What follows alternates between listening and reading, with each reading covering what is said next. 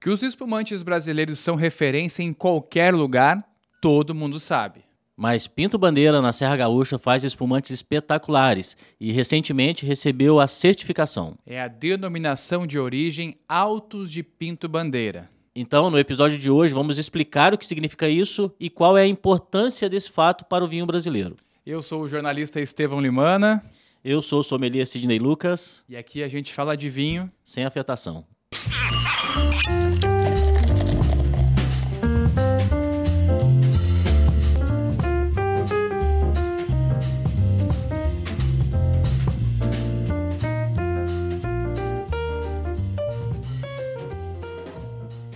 Para quem não sabe ainda o que é uma denominação de origem, tem que escutar o nosso podcast aqui, né? Temos lá na nossa lista de conteúdos, a gente já falou sobre denominações de origem, o que, que elas significam.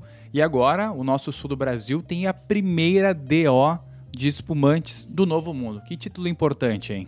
Importantíssimo, né? É a primeira denominação de origem especializada em espumantes do hemisfério sul e está no Brasil. Está no Brasil. O que, que isso vai significar? Será na hora da gente ter um produto, poder comprar é, esse espumante que vem com essa DO estampada no rótulo? Duas coisas, né? Elevação da qualidade, que garante o mínimo de qualidade ali, é importante para melhoria do espumante em si, porque cria regras muito específicas, e também a criação de um conceito, de um conceito, criação de uma marca e, e, e e isso vai contribuir demais para a imagem do vinho brasileiro, né? A gente está acostumado a comprar champanhe, cava, com, com, algumas outras DOs também para vinhos, como Bordeaux, é, várias outras denominações. E acho que agora, com a chegada do, da DO de Altos do Pinto Bandeira, a gente vai poder ter um, algo que assim que é, é espetacular.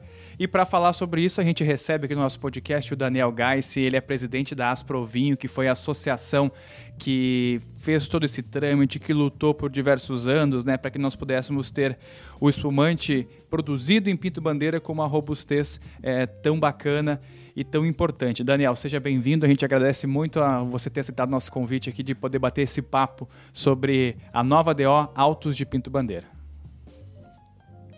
Bom dia, bom dia a todos. Maravilha. Eu que agradeço o convite. Um prazer poder debater, conversar com vocês aí a respeito dessa, desse marco aí para a história do mundo do vinho aqui no Brasil.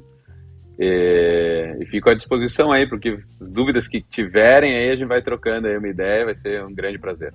Daniel, seja bem-vindo também aí, quero te dar as boas-vindas também, te dar parabéns duas vezes aí, em primeiro é, pelo empenho aí em contribuir e transformar a região aí, as nossas regiões aí de, de vinho aí no Brasil. Falo as nossas regiões porque é só a primeira e esse tipo de trabalho inspira todas as outras, né? Então, um trabalho muito bom. E o segundo, para, o segundo parabéns é aí pelos espumantes que vocês produzem aí, né? Que é isso agora falo diretamente da Cavegais, uma vinícola incrível aí, contribui tanto para criação das regras para boa qualidade do espumante do sul, de Pinto Bandeira, mas também contribui também colocando vinho de altíssimo padrão nas nossas taças, né? Parabéns aí pela Cavegais.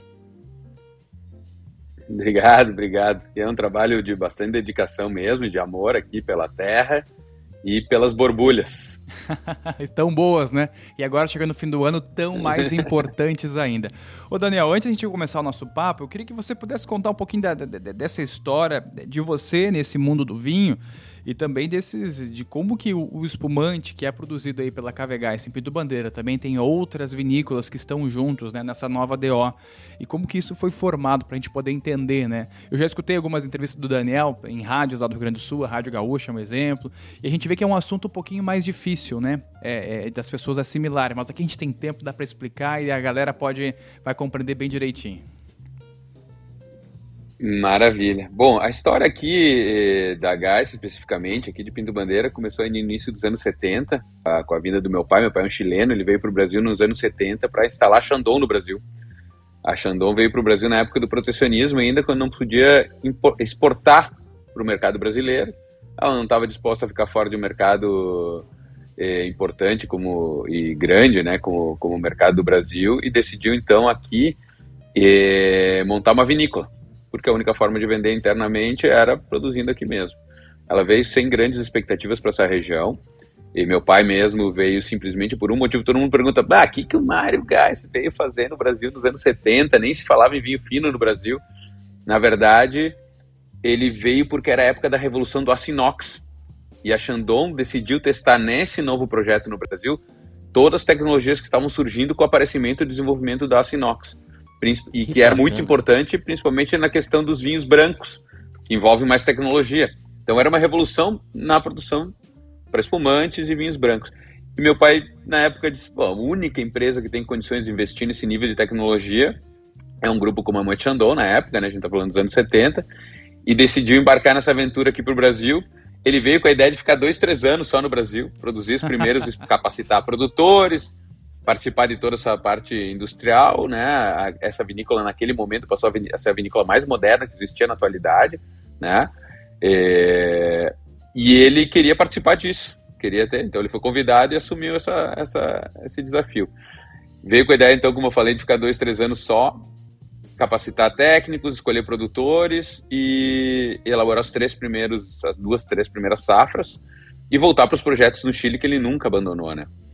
O que acontece é que logo nas primeiras safras ele ficou impressionado com o potencial de qualidade que essa região podia oferecer a nível de espumantes, a nível de uvas para espumante.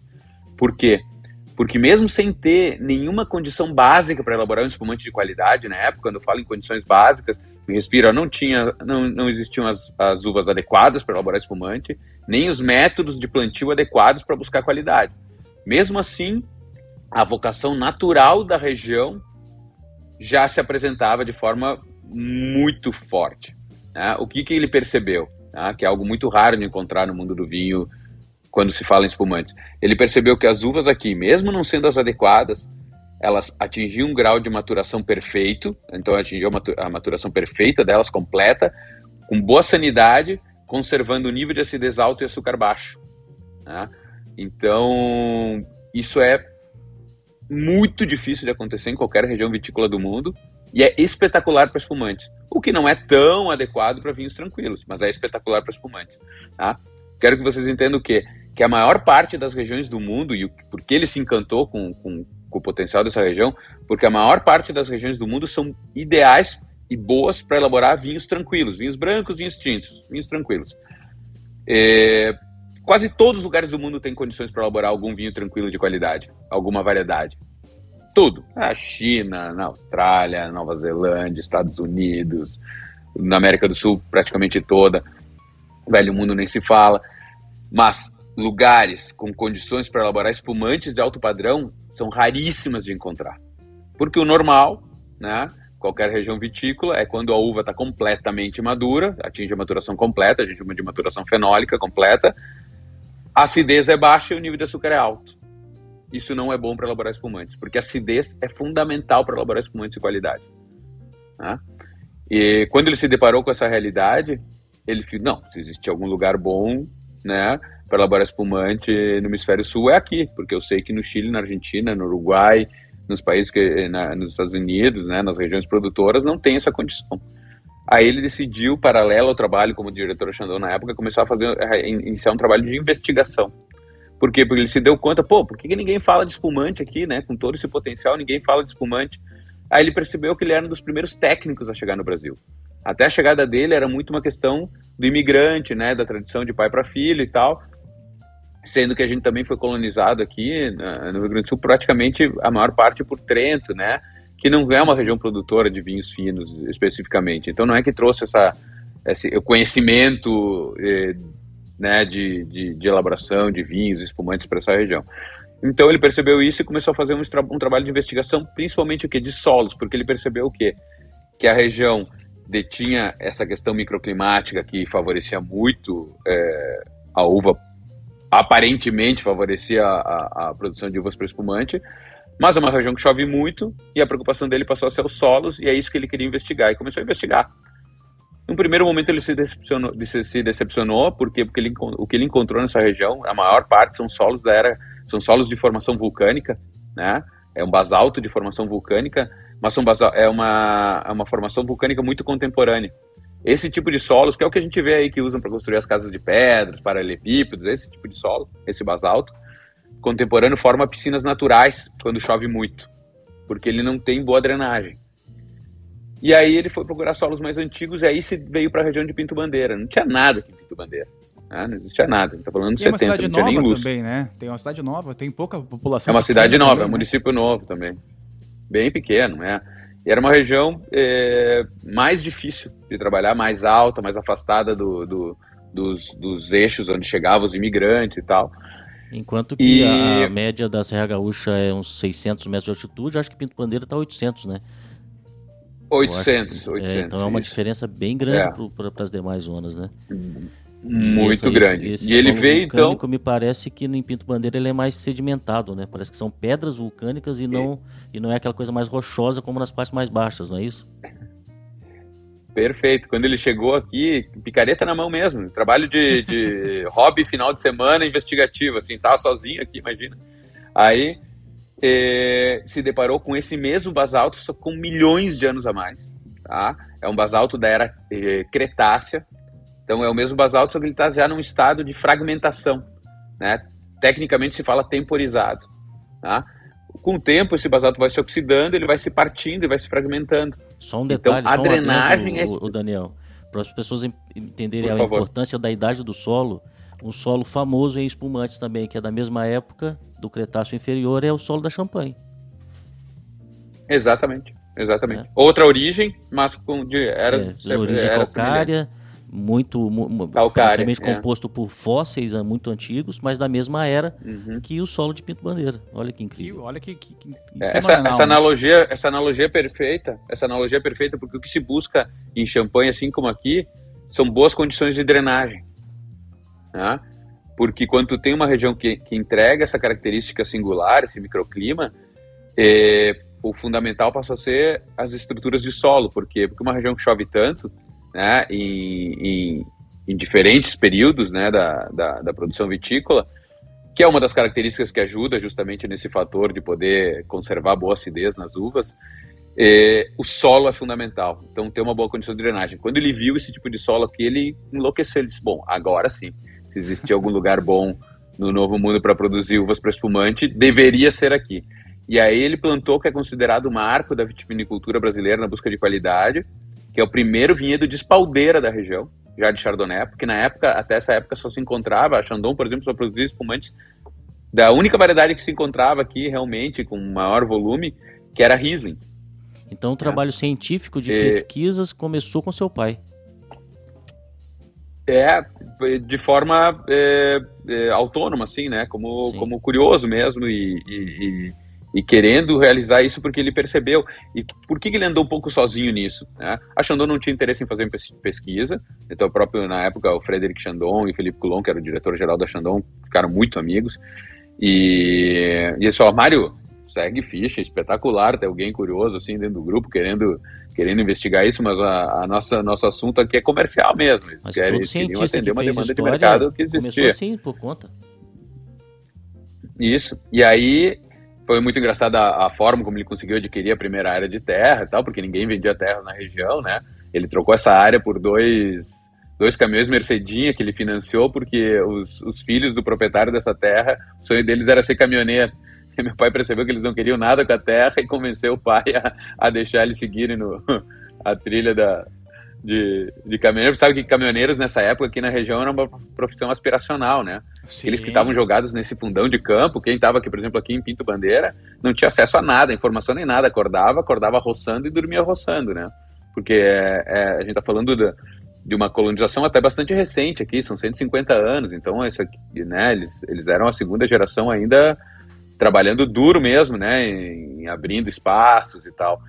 E aí eles achavam muito engraçado um chileno perdido ali no meio da mata, de picareta na mão, querendo saber dos solos e tal, seguiam eles, e meu pai nas conversas descobriu que o sonho deles era ser caminhoneiro.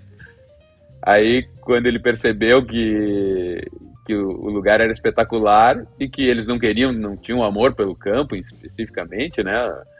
Eles, meu pai conseguiu convencer a família e tal a, a, a seguir nesse ramo aí que, que era o sonho dos filhos e conseguiu adquirir essa área de terra, né? E E aí tempo tem uma até- piada que rola entre os críticos que dizem que o melhor terroir do Novo Mundo para espumantes foi comprado com dois caminhões Mercedinho. Na barganha. Foi, foi, foi do trabalho árduo, né? Ô, Daniel, conta pra gente, É. quanto Mas tempo... ele plantou esse primeiro vinhedo de espaldeira e aí esse vinhedo virou o vinhedo modelo da região. Por que, que ele queria? Que aqueles que quisessem eh, vender uvas na época para Chandon e, e, receber um valor maior por isso, né, a Chandon estaria disposto a pagar mais se trabalhasse embaixo esse modelo. Então foi e o primeiro um mudança um do eixo de volume. Foi o primeiro, é isso, foi a primeira mudança do eixo de volume para qualidade, já trabalhando com variedade Chardonnay. Né? Era, um, um, era como pioneiro mesmo, porque, porque ah, como ia se comportar esse tipo, que, que, qual é a, a, a, a variedade que ia se adequar mais, que tipo de, de, de poda teria que se fazer, que tipo de trabalho de solo, que era uma região nova, um tipo de solo novo, né? Mostrou e, como se faz para adquirir qualidade assim. tudo. Pô, baita trabalho. Isso. Muito bacana, né? E quanto tempo é. de todo esse processo até conseguir fazer um primeiro espumante, primeiro produto aí de Pinto Bandeira para vocês? É, o primeiro espumante foi elaborado como base teste em 81. Na década seguinte. 1981. É. Bacana. E Não, claro, foi todo um e... trabalho. E por... por favor. Não, termina, desculpa. Tá tendo um delay. Aí por causa acaba... da internet, é. explicar pra galera, por causa da internet. O Daniel tá lá no Rio Grande do Sul, a gente tá aqui, eu tenho um pouquinho da internet. Essa, essa conversa às vezes dá um. Som, né? Dá um pouquinho. Conclua, Daniel. E, ele, ele começou esse projeto e começou a fazer pequenas partidas de espumante pelo método tradicional também. Foi a retomada do método tradicional no Brasil de elaborar espumantes. Né? Mas porque é um método mais simples, né? Tem menos, requer menos investimentos, apesar de te proporcionar muito maior qualidade. E, ele foi fazendo esses pequenos testes e aí um dos membros da família Catena na Argentina e, que ficou muito amigo dele, porque também frequentava aqui a região na época. O Catena levou para a confraria de champanhes de Buenos Aires. E numa das degustações às cegas, saiu entre os dois melhores da noite. Quando revelaram que era brasileiro, ninguém podia acreditar. Nossa. Foi aí que o Catena ligou pro meu pai e disse: Mário, segue teu feeling. Segue teu feeling, tu tem razão. O pessoal aqui que degustou é muito entendido em champanhe, só bebem champanhe, ficaram impressionados. Quer dizer que tu tem, tu tem razão. Né? é, esse lugar é espetacular mesmo. Foi aí que ele já tinha entendido as restrições da região para pensar em um padrão de qualidade maior em função das estruturas de solo, das exposições solares, né, das altitudes, e decidiu montar uma boutique de espumantes, pensando em trabalhar o mais alto padrão de qualidade possível que essa região podia entregar. Ele já estava num projeto muito grande de volume na época que era Shandong, ele decidiu fazer essa boutique de espumantes para explorar, explorar o máximo potencial de qualidade que ele identificou. É, esse projeto foi começando muito aos poucos, à medida que as reservas iam acontecendo sobre Cavigás, que eram basicamente mais os xenófilos que compravam na época, as pessoas mais chegadas que conheciam ele, que vinham visitar e faziam encomendas pequenas. Esse projeto foi começando muito, muito aos poucos. A cada vez que, a, que as reservas se confirmavam, ele ia plantando um hectare a mais, um hectare a mais, um hectare a mais, e assim foi indo, de forma bem autossustentável, assim, e, e aprendendo sobre a região à medida que ia crescendo de forma muito lenta, né? porque o know-how sobre esse, sobre esse terroir foi se adquirindo no decorrer desses 45 anos. E o quanto de Chandon nós temos nos espumantes da Cavegás? Acho que nada. Não, não, digo assim, de Hoje, técnica, de, de, de, legado, de, de ah. talvez de, de, experiência, assim. É muito, muito do começo, claro, né? a gente está falando de uma empresa que, que, que é especialista nisso e entregou para ele muita base, né, da época de como trabalhar, de como se estruturar, né, a, a toda a questão da seriedade como, como, como empresa, tudo isso é importante. Na questão de vinificação, ou, é, também no que diz respeito à empresa mãe, né, que, que obedece muito às regras de produção, tudo isso, né? mas aqui a gente trabalha métodos diferentes, é focado em trabalhar vinhedos próprios, então acabou trilhando um caminho distinto em relação a isso, mas sem dúvida é, a nossa história está muito ligada à história do Xandão, porque senão nada disso teria acontecido, se não tivesse existido convite para vir para o Brasil, se não tivesse sido entusiasmado na época pelo próprio Frederic Chandon, provavelmente talvez meu pai não teria não teria iniciado não teria se entusiasmado tanto com essa região. Uma coisa importante é que ele, ele, ele nessa história do espumante, porque hoje falar em espumante é, é fácil, né? É, todo mundo hoje fala do espumante brasileiro e tal, mas quando a gente vai volta 45 anos para trás, E, tinham vários ditados aqui, porque na verdade ninguém dava bola para espumante. Ele ficava nervoso com isso. Pô, por que, que ninguém, nenhum produtor quer saber de espumante? E na verdade era porque, porque não vendia espumante. Ah, vocês vão lembrar disso. É, espumante, na verdade, vendia o barulho, o pó. Não vendia o que estava dentro da garrafa. Então ninguém queria saber de espumante. Tinha um ditado. Isso. Só Fórmula 1. E, e então tu dizia, Mário, tu é louco, o que, que tu quer saber de espumante? Mas ele dizia, não, mas é o que dá para produzir com um padrão de qualidade absurdo aqui. Imagina, olha os champanhes e tal, que tem uma condição parecida. Pô, não tem outro lugar do mundo com essa condição. Tudo bem, pode ser espetacular, mas não vende, né? É, e aí tinha um ditado aqui na região que dizia, quando a uva é ruim, separa para espumante. Justamente por causa disso, porque não vendia o líquido.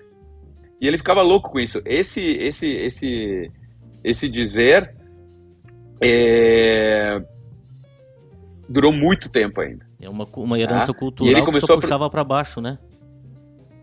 Isso. Aí ele começou essa história dos espumantes e o pessoal das vinícolas aqui da região na época, praticamente todos começaram elaborando espumantes aqui dentro. Dentro da Gás. Que funcionou como uma grande escola no primeiro momento. Por quê? Porque ele tinha essa história do espumante em mente, ele sabia do potencial de qualidade. Aí o que ele fazia? Quando o pessoal dizia, Mário, Bom, eu não quero criar uma estrutura para elaborar espumante que vende muito pouco. Mas, pô, faz o favor, elabora um pouco de espumante para mim. E meu pai dizia, maravilha, faz o seguinte, traz tua uva, mas tem que ser uma uva assim, assado. Eu elaboro o espumante para ti, mas tem uma obrigação, tu tem que vir aprender a elaborar. Tem que vir aqui junto aprender como é que se faz. Por quê? Porque ele pensava que se só ele ficasse levantando essa bandeira do espumante entusiasmado com o potencial da região, essa região nunca brilharia para o mundo do espumante. Tá? Então, aos poucos, quando a demanda de espumante começou a aumentar, naturalmente, o Miolo, Valduga, todos já estavam com a expertise de como elaborar e começaram a produzir suas próprias garrafas, suas próprias borbulhas dentro de, de casa mesmo. E aí, isso. hoje, bom, hoje é o que é o espumante, né? Isso eleva a, a, a importância da Cavegás de valor histórico assim para a região, né? Pra região. Pô, uma bonita, muito bonita história. E a gente vê que essa DO, ela também tem outras vinícolas que estão juntos, além da Cavegás. Também temos a, a Donguerino, né? Então dá para dizer assim, Daniel, que essas outras vinícolas também cresceram... Valmarino. Valmarino, desculpa. Cresceram juntas, né? É, com a Cavegás e estão... É, aprenderam a técnica junto e também agora estão nesse, nessa jogada da nova DO. Mas por ser uma DO, não, é, não fica restrita a esses produtores, né? Uma, uma demarcação geográfica que outros produtores podem se instalar. Então é uma coisa que tende a crescer muito. Vamos lá, falando especificamente da DO, bom, ela é um marco para o mundo do vinho, para o Brasil, né? sem dúvida nenhuma, assim como os franceses são tão orgulhosos da DO de, da, de Champagne. Os brasileiros hoje podem ser igualmente orgulhosos da, da DO Altos de Pinto Bandeira. E ela é um marco histórico. Ela, como vocês comentaram na, na abertura do programa, ela é um divisor de águas. Ela passa a ser um norte a ser seguido, a, a ser perseguido. Né? É, ela não foi adequada à realidade da região. Ela é um objetivo a ser atingido, de qualidade. Né? Então, ela traz uma série de restrições e regras que obrigam a quem quiser trabalhar abaixo das regras da DO e poder ter essa certificação, é a garantia de que vai estar trabalhando em busca de atingir o mais alto padrão de qualidade possível que essa região pode entregar, conservando suas características. Tá? Tudo isso com respaldo técnico-científico, porque o que, que para ter essa DO tem todo um trabalho que envolve uma série de entidades, no caso a própria UX, URGS e principalmente a Embrapa, que se envolveram nesse projeto, eh, respaldando cientificamente todos esses atributos singulares que essa região eh, pode entregar na nível da produção de uvas e para espumante, tá? de alto pra padrão. ser um altos de então é uma garantia. O que, que o que, que ele precisa ser para ser um espumante de altos de Vamos lá, tem uma série de regras eu vou falar algumas que são mais fáceis de, de, de, explicar. Por exemplo, ela, ela versa a regra sobre a parte vitícola, no caso, então, a localização dos vinhedos, que é uma área mapeada e restrita, né, que versa sobre altitudes e, e delimitações, exposições solares.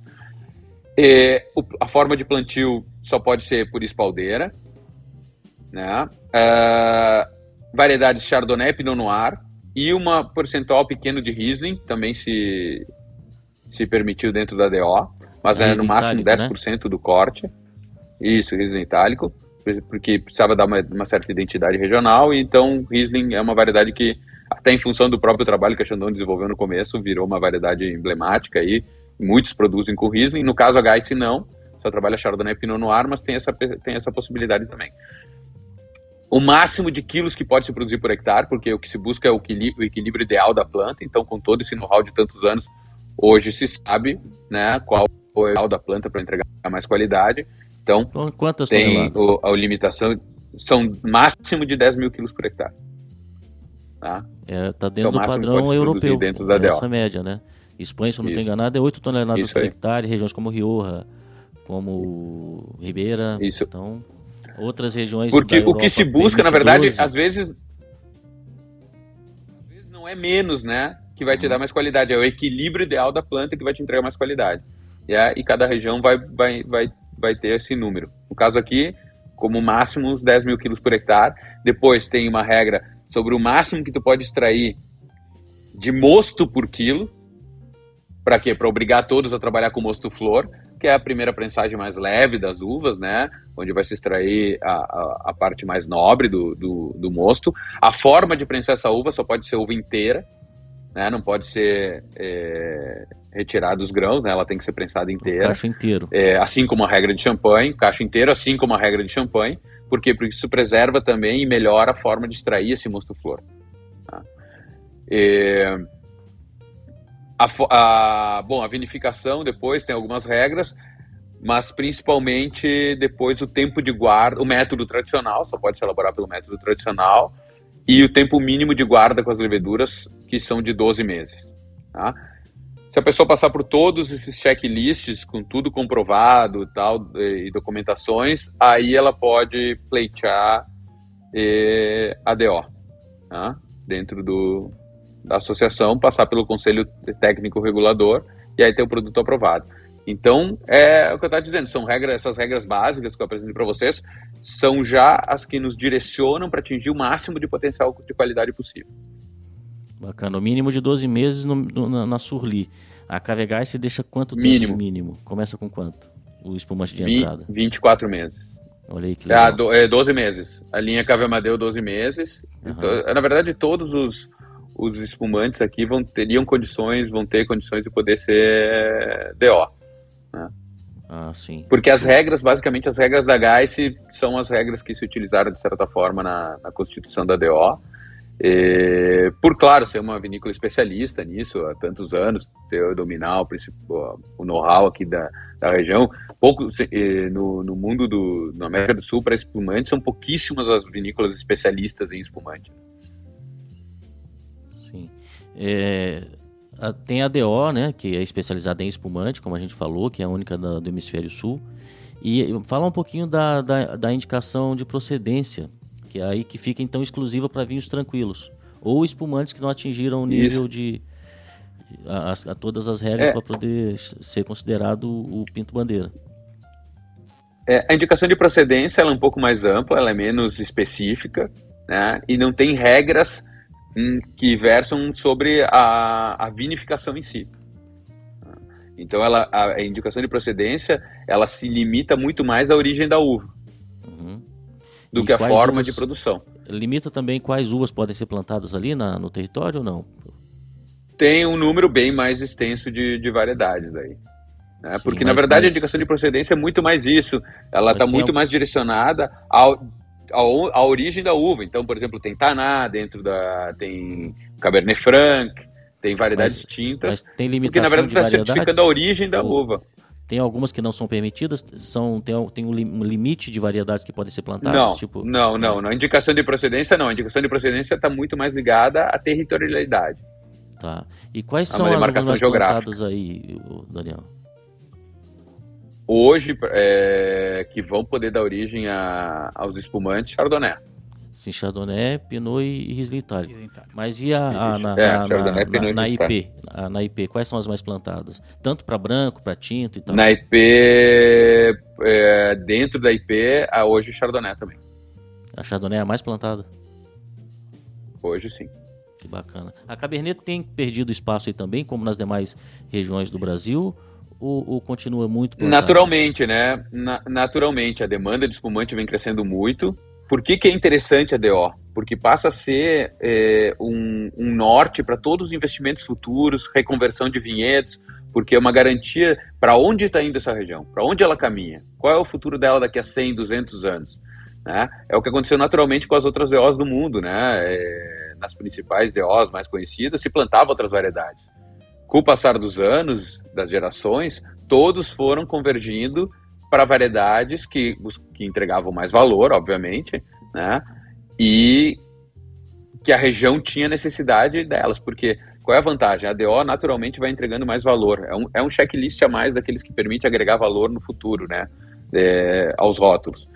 A única forma de elaborar esses, esses, esses rótulos é com uva da DO, dentro das regras da DO. Então, se tu é um investidor, se tu é um produtor, naturalmente, quando tu for fazer tua reconversão, teus, teus novos investimentos, tu vai direcionar para aquele produto que vai te entregar mais valor. Tu vai E- seguir as regras. Que isso e que te respa- e tu tem já um respaldo técnico de que realmente é a variedade que entrega melhor qualidade e consequentemente vai ter um melhor valor de mercado. Por isso que eu vejo no futuro dessa região uma região que daqui a 100 anos provavelmente vai estar 100% plantada com Chardonnay e Pinot Noir. Legal. Daniel, a gente sabe que não é fácil termos uma DO. Muitas localidades tentam, por isso que nós temos até a primeira DO é, de, de espumantes aqui no hemisfério sul. E eu queria que tu contasse pra gente como é que foi esse, esse processo até nós termos né, a autorização da DO de Altos de Pinto Bandeira, porque foi um movimento bastante é, forte né, da Asprovinho, que é a associação que representa aí o- a- as vinícolas. E conta pra gente como é que foi. Eu sei que foram anos aí, né, de pleiteando isto. Vamos lá, uma década, mas se for começar com a IP, que nos colocaram como condição básica para depois pleitear DO, foram bem mais que 10 anos. Tá?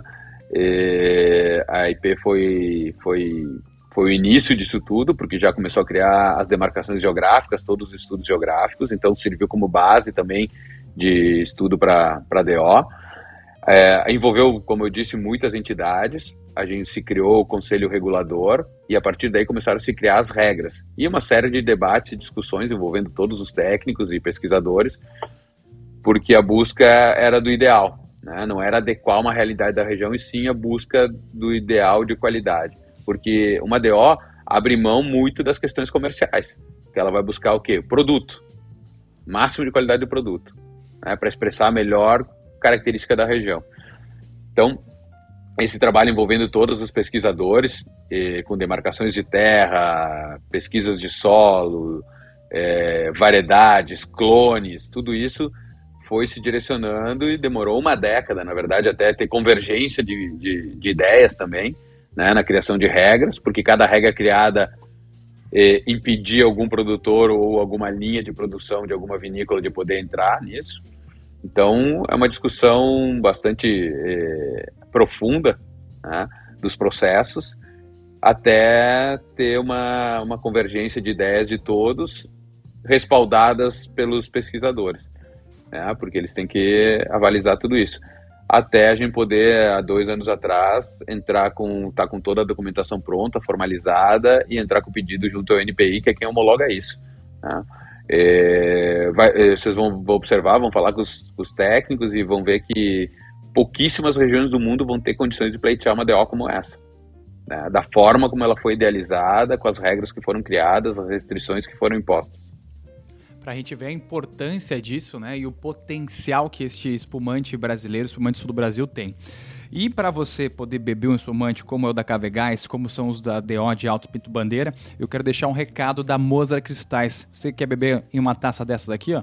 Tá aqui até na imagem, você está vendo aqui, tem o logo da Cavegás. É porque a Mozart Cristais, cristaleria artesanal, que é localizada aqui em Blumenau, é produtora de taças para degustação de diversas vinícolas da região sul do Brasil. Vai na Serra Gaúcha, vai encontrar produto das, da Mozart, taças, vasos, decanter, toda essa linha de cristais. Se fica, quer encontrar, quer dar uma olhadinha, vai lá no Instagram, arroba Mozart Crystal, que é com Y, dá uma olhada nos produtos lá, tá muito bacana, tem condições é, bem legais de pagamento, inclusive tudo isso tem a chancela do seu Frederico Strauss, químico alemão que é dono de do design de diversas das taças do espumante brasileiro e também faz a assinatura é, dessa taça que eu estou segurando aqui. Ó. Eu estava conversando com o Daniel mais cedo, ele disse que dá briga essa taça lá para a galera querer comprar e levar para casa. Mas está aí o nosso apoio, a nossa parceria da Moza Cristais. Daniel, dando seguimento à nossa conversa, a gente está falando sobre a DO, estamos falando sobre este potencial do espumante de Pinto Bandeira, mas a gente sabe também que que as vinícolas do sul do Brasil, elas são familiares, você falou que essa tradição vem do seu pai, etc. A gente sempre gosta aqui de conversar no podcast, de, de as pessoas poderem trazer alguma história também, alguma curiosidade desse tempo no, nos vinhedos. Conversamos há uh, alguns meses atrás com, com, com, o Eduardo Valduga, diretor da, da família Valduga. Ele comentou que na, na infância ia para meio do vinhedo e fazia arruaça, né? Passou com um trator em cima de metade da, do parreiral que tinha. Brincadeira preferida da minha infância era capotar trator. capotar trator. Queria que você também trouxesse alguma curiosidade, alguma coisa assim que pudesse é, a gente compartilhar que, que fica na memória, né? Porque é uma infância diferente. Crescer no meio do campo, perto da uva, é um conhecimento que você adquire diferente também. É, sabe que, ah, bom, minha vida toda dos meus irmãos sempre foi envolvida com vinhedo tempo integral. tenho foto nas primeiras mudas plantadas aqui, porque eu, eu nasci mais ou menos junto com a vinícola, junto com os primeiros vinhedos. É, e foi uma infância maravilhosa, assim. É, e meu pai é um obcecado pela questão vitícola, é um, um apaixonado, vive isso dia e noite. E eu sempre brinco que a gente nunca teve viagens de. Ah, o pessoal ia pra praia, a gente ia visitar algum vinhedo, algum campo. Ele nos botava dentro do carro, quando a gente olhava, tava em Mendoza lá, começando. Mendoza agora é toda essa região famosa. Mas sabe que ele montou mais de 20 vinícolas entre o Chile, Uruguai, Argentina e Brasil, né? E participou de muitos projetos. Então, às vezes, ó, vamos sair de férias, tá? Beleza. Criança, né? Entrava dentro do carro quando via, não parava de andar, né? Não parava de andar, não parava de andar. Quando via, tá, tava na Argentina. O que, que nós estamos fazendo aqui? Ah, não, espere aí, tá. Passava horas, horas, e ele é, como eu disse, muito apaixonado, assim. Ele ia visitar um amigo ou participar de algum projeto. E nós passávamos, às vezes, 15, 20 dias circulando em vinhedo, sem parar, todo dia. Comendo É uma loucura para criança. Aí a gente. É, e as brincadeiras, tu imagina, brincadeira de criança no meio do campo, era fazendo bobagem, né? Porque não tinha muito o que fazer. O campo é muito bonito, né? Tudo lindo, mas para criança é, é uma loucura, né? Do, que é todo mundo sabendo que teus amigos estão na praia, estão curtindo. Então a gente tava sempre fazendo bobagem. Né? As, as vinícolas mais antigas sempre foram muito legais de para criança, é como se fosse um castelo, né? É, cheio de portas, cheio de então, passava o dia como se investigando coisas, mexendo, curtindo, entrando em tratores, mexendo em trator, tentando ligar, tentando arrancar. Mas não derrubou o vinhedo, não, deu, não chegou a derrubar. Não, não, não. O Eduardo é mais audaz que eu, você é, foi. Essa peripécia é só com o seu Eduardo lá, então. o, o, Eduardo, é verdade. Mas meu pai tinha coisas, meu pai tinha coisas malucas, cara. Sabe que não tinha, na época não tinha muitos é, implementos agrícolas, né? E o primeiro vinhedo que ele plantou, o que ele fez para arar o vinhedo, porque como não existiam implementos, ele comprou um Jeep Willys muito antigo, esses da guerra ainda, e ele derrubou uma, é, tinha uma araucária que tinha tava no chão, assim, eu lembro, e ela tem os nós, né? Sabe que as araucárias cheias de nós, né? Sim. E para arar o primeiro vinhedo, ele amarrou uma corrente na araucária, botou todo mundo, todas as crianças, os vizinhos, todo mundo dentro do jipe para ele não picar muito e saiu arrastando aquela araucária amarrada numa corrente para preparar o primeiro sol. E as crianças saíram picando de dentro, todo mundo agarrado, onde dava, dentro do jipe, nos bancos, no cinto, nos, nos, nos, e ele passava o dia inteiro para lá e para cá com aquele jipe, arrastando aquela araucária para arar a primeiro, primeira área onde plantou o primeiro vinhedo. Não, Ficou muito conhecido aqui, ele é conhecido como ele louco chileno. isso aqui de moleque para fazer peso. Gurizado, Botava todo mundo, que era o quê? Que era, que era a diversão das crianças, né? A gente se claro. divertia dessa forma, né? É, mas, é, para quem olhava, ele era um louco varrido, né? Mas para as crianças dentro era o máximo. e os pais dessas crianças fora assistindo isso devem, deviam endoidar mais é, ainda. Imagina. Né? É, é, era o filho do pessoal que estava trabalhando lá. Com certeza que ele não foi buscar Tinha, muito longe. Não. colocar a molecada em cima da araucária para brincar de banana boat. Aí, ó, hoje seria por aí, né? Aí ia ser mais vida louca. Ô, ô, Daniel, a gente sabe é. que famílias são tradicionais, você deve ter tido contato com o espumante, com os vinhos muito cedo, assim. E para criar esse gosto, é, porque às vezes as, a, os filhos saem totalmente aversos, né? A, a profissão do, dos pais, não querem continuar no, nesse meio de, de trabalho, ou enjoam, ou veem aquilo como outros olhos. Para ti, isso aí foi, foi tranquilo? Você gostou logo de cara ou demorou assim para pegar o gosto? Você tem irmãos? São em quantos? Tem irmãos, somos três irmãos. Três trabalham no, na, no mundo do vinho. É, o que eu vou te explicar sobre o mundo do vinho, eu acho que aqui a gente está numa uma coisa diferente. Para mim, o que eu observo nesses nesses minha vida inteira relacionada ao mundo do vinho, ao mundo da, das vinhas, só tem porta de entrada. O mundo do vinho só tem porta de entrada. Desconheço alguém que, que entrou no mundo do vinho, independente na área que seja, é, ou como sommelier, ou como produtor, ou o que for, e saiu desse mundo. Já cansei, não quero mais e tchau.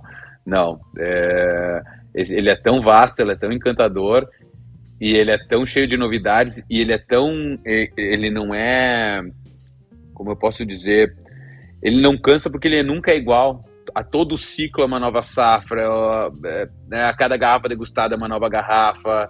Então isso vai sempre te encantando ele nunca ele não é cansativo né? Em função disso ele está cheio de novidades cheio de desafios. A gente diz por exemplo na parte vitícola quem é produtor a gente tem tudo hoje muito mais regrado, coordenados, investimentos, retornos e tal.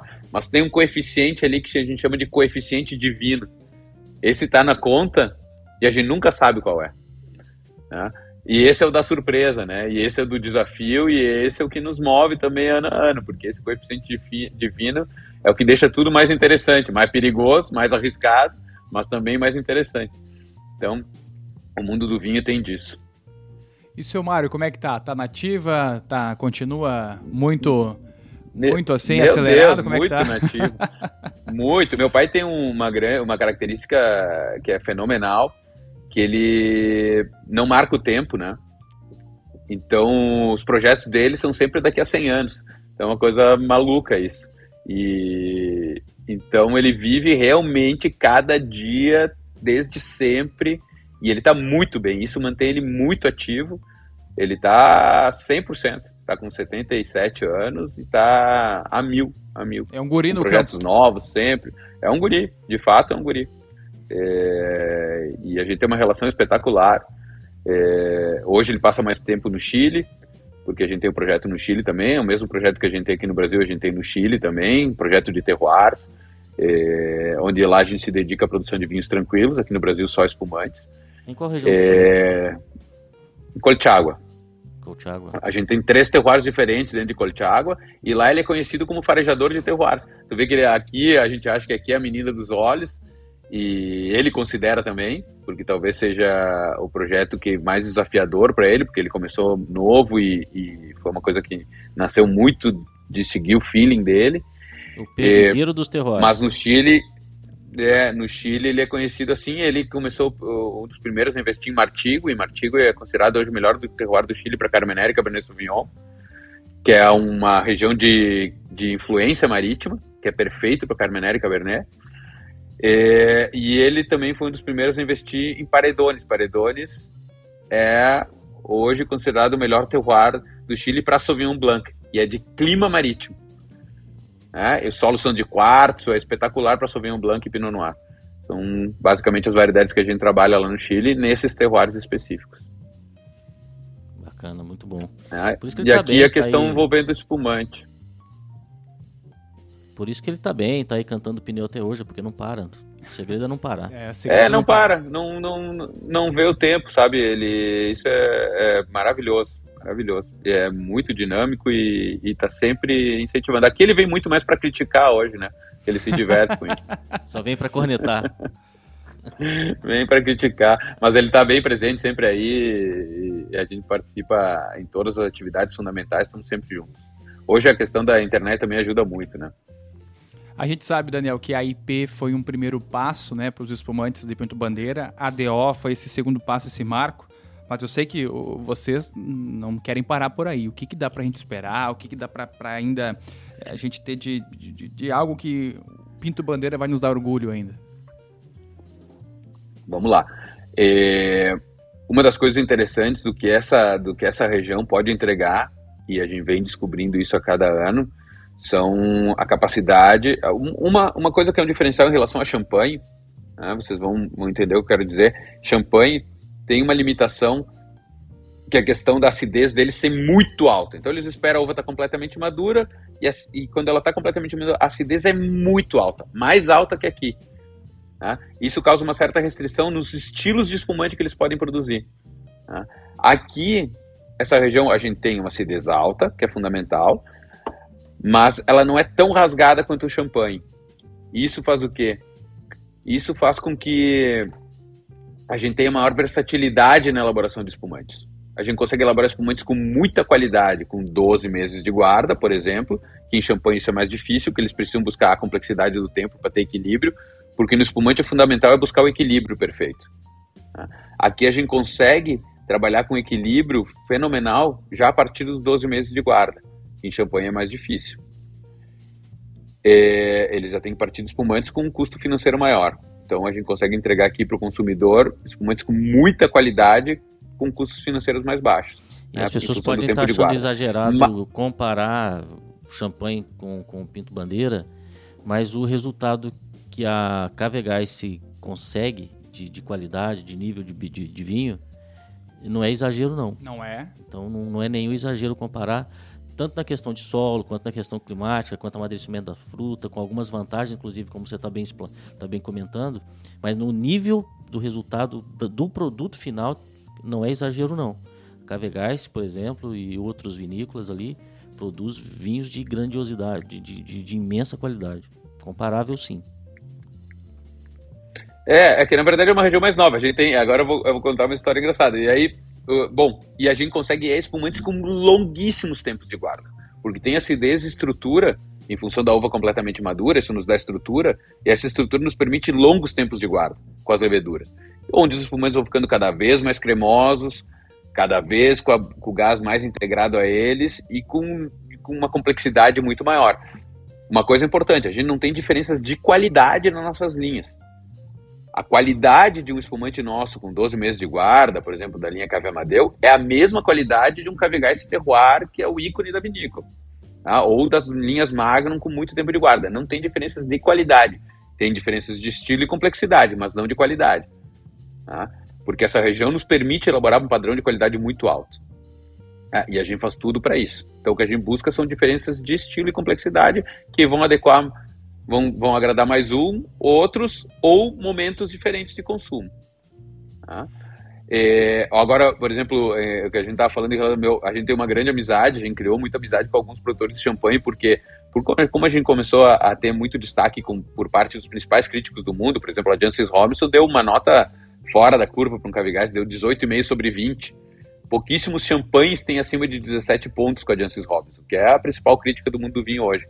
Quando ela teceu esses elogios e deu essas pontuações, a gente começou a receber visita de vários produtores de champanhe. Eles disseram, pô, o que, que é Pinto Bandeira, cara? Eu produzo aqui há 400 anos de champanhe, nunca passei dos 17 pontos com a Janssen, daqui a pouco vem um tal de Pinto Bandeira aí, e tendo uma pontuação dessas e tal, com um destaque tão grande por, por parte desses críticos, como o Os Clark mesmo, o Os Clark colocou um produto nosso, o Os Clark é considerado o melhor degustador da Europa pelos técnicos. Ele colocou um produto nosso entre os quatro vinhos favoritos dele. Acho que foi, é. acho que foi. E pro meu pai foi o mais emocionante. Que o brasileiro não precisa de champanhe, ele já tem o próprio espumante. Isso, isso. Eu achei, que, achei é, que então e aí quando veio. Dois. Por quê? Ah, é, exatamente. Eu, é eu também. Eu só discordo, só discordo nesse, nesse detalhe, mas. Os dois, né? É. Cada dia uma.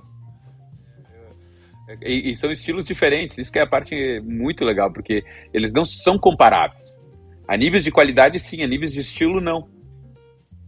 Né? Aquele terroir entrega uma, característica muito singular, e aqui também. Né? É, a níveis de qualidade, hoje, se for falar qualidade de produto, são comparáveis. Agora, a gente está falando de uma região que carrega uma história linda, incrível, e que merece o valor que o produto tem hoje. Hoje a gente está aqui no Brasil falando uma relação custo-benefício. Tá? A gente tem um custo-benefício que é absolutamente imbatíveis em espumante no mundo. Não vai tomar um espumante com um custo-benefício melhor que um espumante premium brasileiro em lugar nenhum. Não existe. Tá?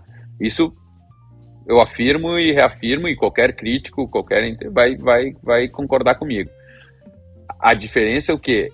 É que o valor, quem dá no mundo do vinho, é o tempo, é a história. Então chega um momento que tu esbarra num custo-benefício, a partir daí, algumas empresas que têm filosofia de trabalho, que têm um respaldo de uma DO, que passou a ser especialista em determinado produto, esses o mercado vai entendendo e vai percebendo valor nesses produtos. Né? Champanhe tem valor hoje, né? não do líquido em si, o valor dá pela história. Suportaram guerras produzindo champanhe, guerras, mais guerras, crises Estão econômicas, dizendo, diversas tá dizendo de valor e não preço, né? É uma coisa, uma coisa mais exatamente valor, mais ampla. É. Muitos dizem, hoje Cavigás, por exemplo, tem uma demanda que é mais de três vezes em reservas feitas, pedidos colocados que a gente não atende. Por que vocês não aumentam em preço? Porque a gente não quer crescer em preço, a gente quer crescer em valor. E valor é tempo, é paciência, é mostrar que é capaz de manter filosofia de trabalho com restrição, com qualidade, passar de uma geração para outra mantendo esses alicerces, né, essa filosofia, essa restrição ao terroir né, se tornar especialista de fato naquilo que faz. E aí, aos poucos, o mercado vai percebendo, as pessoas vão percebendo o valor naquela marca. Né? Tem produtos que, que, por uma questão comercial, nunca vão conseguir descolar da relação custo-benefício. Né? E tem outras marcas que sim vão ser percebido o valor nelas. E o valor não está ligado só ao líquido, está ligado a uma série de outros fatores. O desenvolvimento sustentável que ela traz, uh, a questão de desenvolvimento social eh, que ela promove. Isso tudo, com o tempo, vai gerando valor para as marcas. Né? E é isso que a gente acredita como família, como produtor. A gente tem essa paciência e alguns dizem, é, Daniel, mas é, quem vai ganhar dinheiro mesmo são as próprias gerações. Eu falei, maravilha, mas elas não vão se divertir mais do que a gente, né? Então tá tudo certo. Mas se todos, se todos em todos os ramos, em todas as os, as esferas da vida se pensar, pensasse sempre nas próximas gerações, se pensassem sempre a cada 100 anos aí, as coisas iam ser muito mais fáceis, né? É, mas o mundo do vinho tem isso. Eu, eu entendo é, que em outros, em outros mercados, em outros segmentos, a, a, a, questão, por exemplo, controle de demanda por preço, tudo isso funciona. Né? E, e não no mundo do vinho. Eu vejo que as marcas que crescem em preço acabam estourando o elástico da marca. E depois amarrar esse elástico de novo é muito complicado. Né? Ele fica muito frágil. Então, crescer em valor é o que a gente acredita. E isso é o tempo que vai dar. No mundo do vinho é o tempo que vai dizer isso. Champanhe não custa hoje o que custa é, simplesmente pelo produto que tem e pela qualidade que tem. É pelos 500, 600 anos de história que carrega. Sim, com certeza. E você falou das novas gerações aí, então, Daniel. É, como, é, é como é que tá essa nova geração? Tem você, teve o seu Mar, tem você, seus irmãos, tem alguma uma, uma safra nova de, uhum. da família Gás chegando? Tá vindo, tá vindo, tá vindo. Tem aí, tem. Nós somos, é, meus irmãos já têm filhos, todos, eu também. Tenho duas, dois filhos, uma menina de 10, que é a Vitória, um menino que é o Matias, tem dois anos. Meu irmão também tem mais dois filhos. E inclusive meu irmão menor, o Rodrigo, teve uma filha agora há pouco tempo, não tem nenhum ano ainda que é a Maria. E, então, todos aí, vamos ver o que, que, que, vai ser. Mas a, as raízes estão fortes, viu? Então, vai ser, tá não tem dúvida que, que vai ser. Forte. Vai ser sucesso. Vai ser, eu, eu, quero ver se ele bom. vai deixar é. colocar é. em cima do Jeep e ficar pulando lá na hora de arar.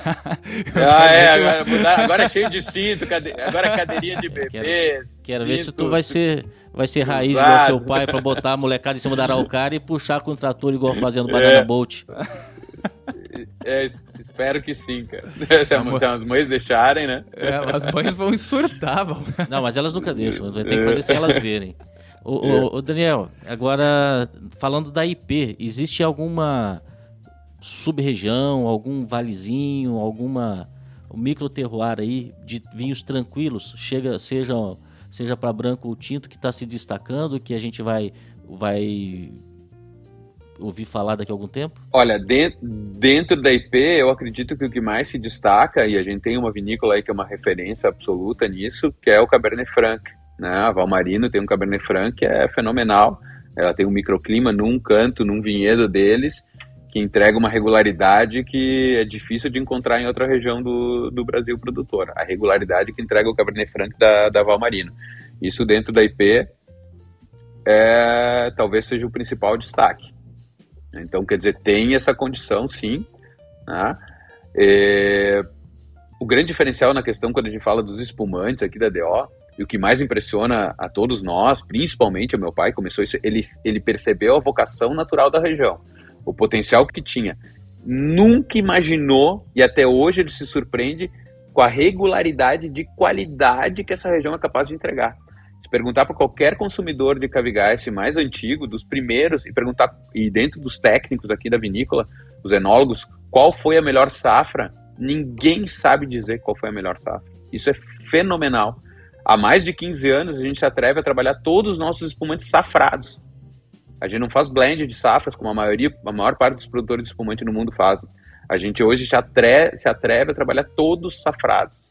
Isso é fenomenal, né? A própria região de Champagne não tem essa, essa, essa condição.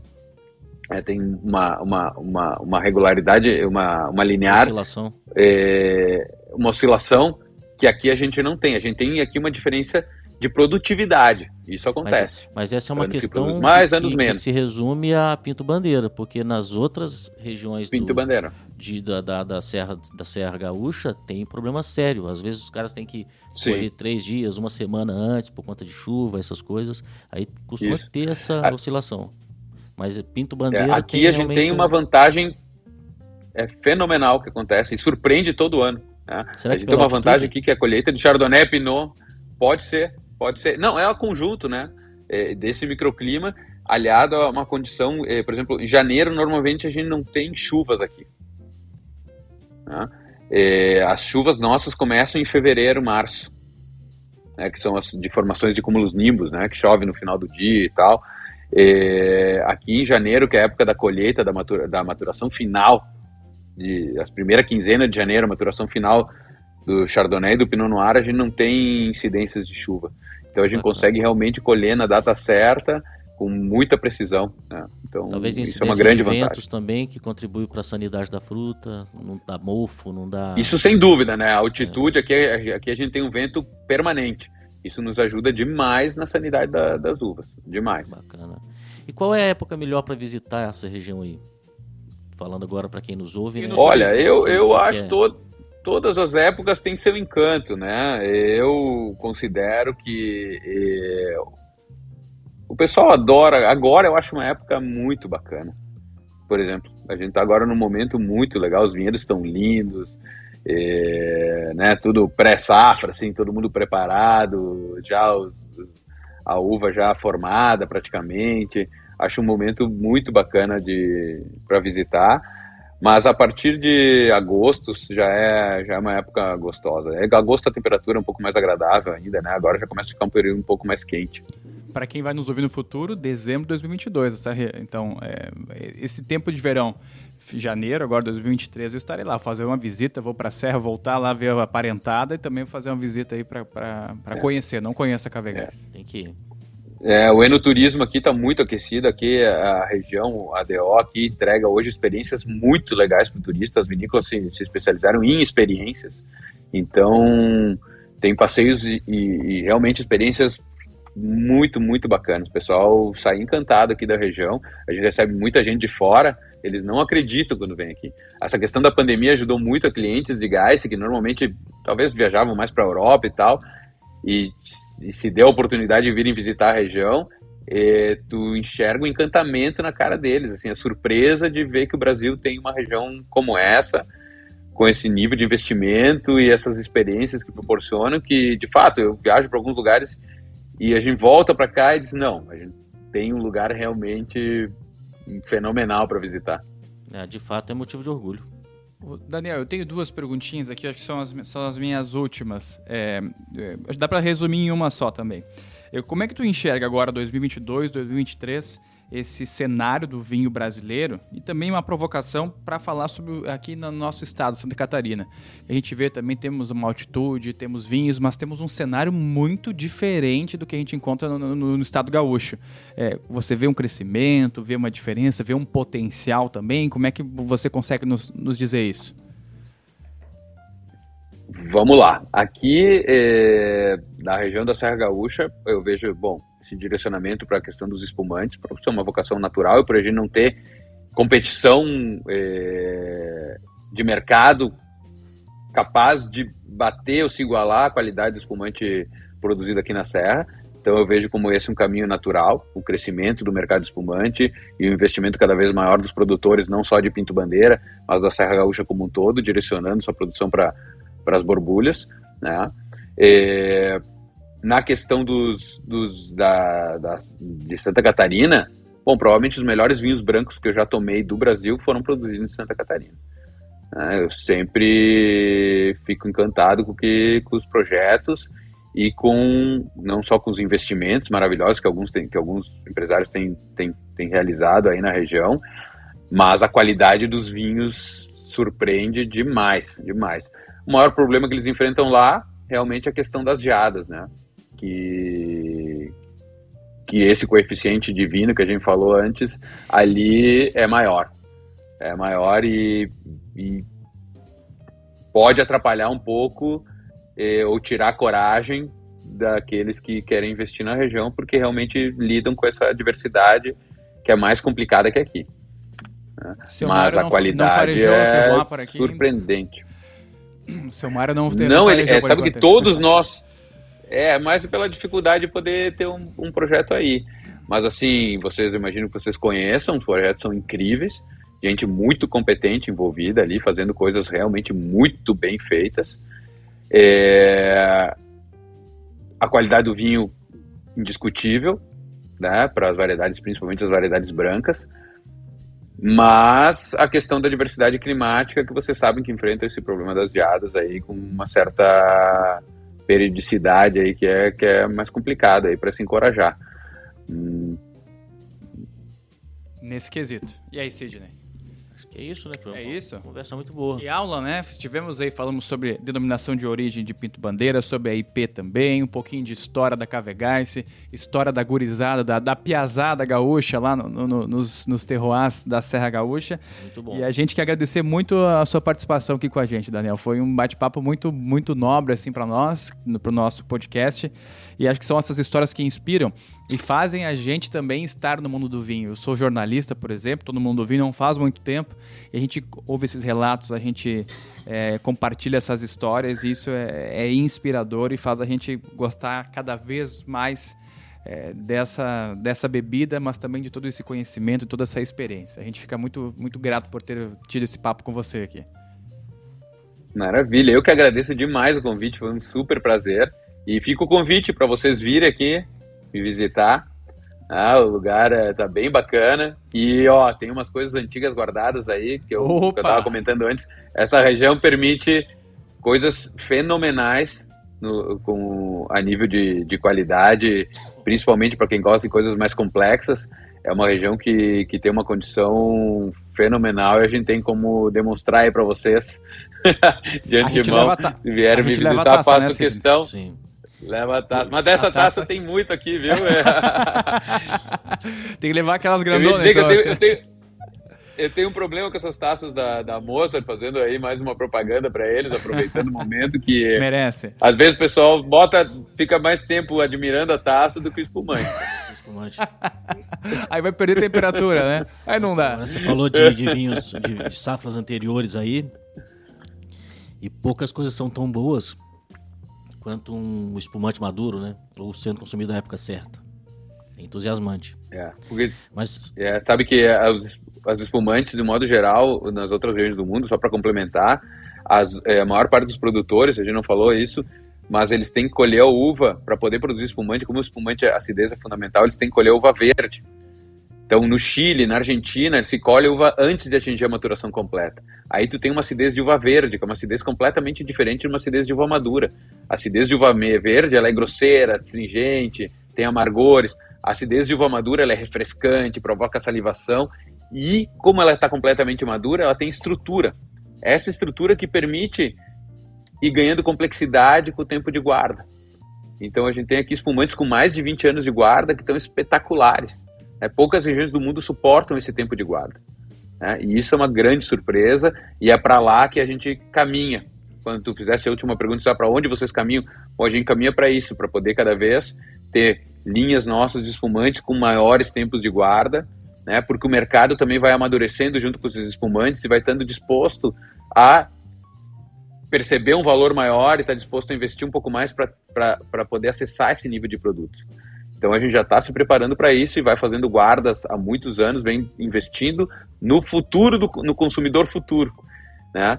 É, percebendo que ele ia evoluindo junto com, com o próprio amadurecimento do, do mercado de espumante. Muito bom. Obrigado, Daniel, pela, pela participação aqui, pela contribuição com essas informações todas. Esperamos te ter aqui mais vezes. É, isso aí. Sempre que tiver Obrigado. novidade, vai vir para cá. E quando vier a Santa Catarina, também vem fazer uma visita para a gente aqui em Blumenau, né? Isso aí. Tá certo. Maravilha. Ótimo. Um forte abraço para vocês aí. Tudo de bom. Muito obrigado pela oportunidade. Parabéns pelo trabalho aí, ajudando a disseminar a cultura do mundo do vinho, que é importante demais para o país. É. E, e, um país e um, consumi, um país que tem consumidores de vinho eleva o nível cultural de tudo, em todos os aspectos, na parte não só da, da parte de vinhos, mas a parte gastronômica também. E se você gostou dessa conversa, deste conteúdo, não se esqueça de seguir a gente no Instagram, arroba no Mundo do Vinho. Toda quarta-feira com episódios novos aí em todas as plataformas. E não se esqueça de se inscrever aqui no canal no YouTube, ativar o sininho e deixar o like. Um grande abraço.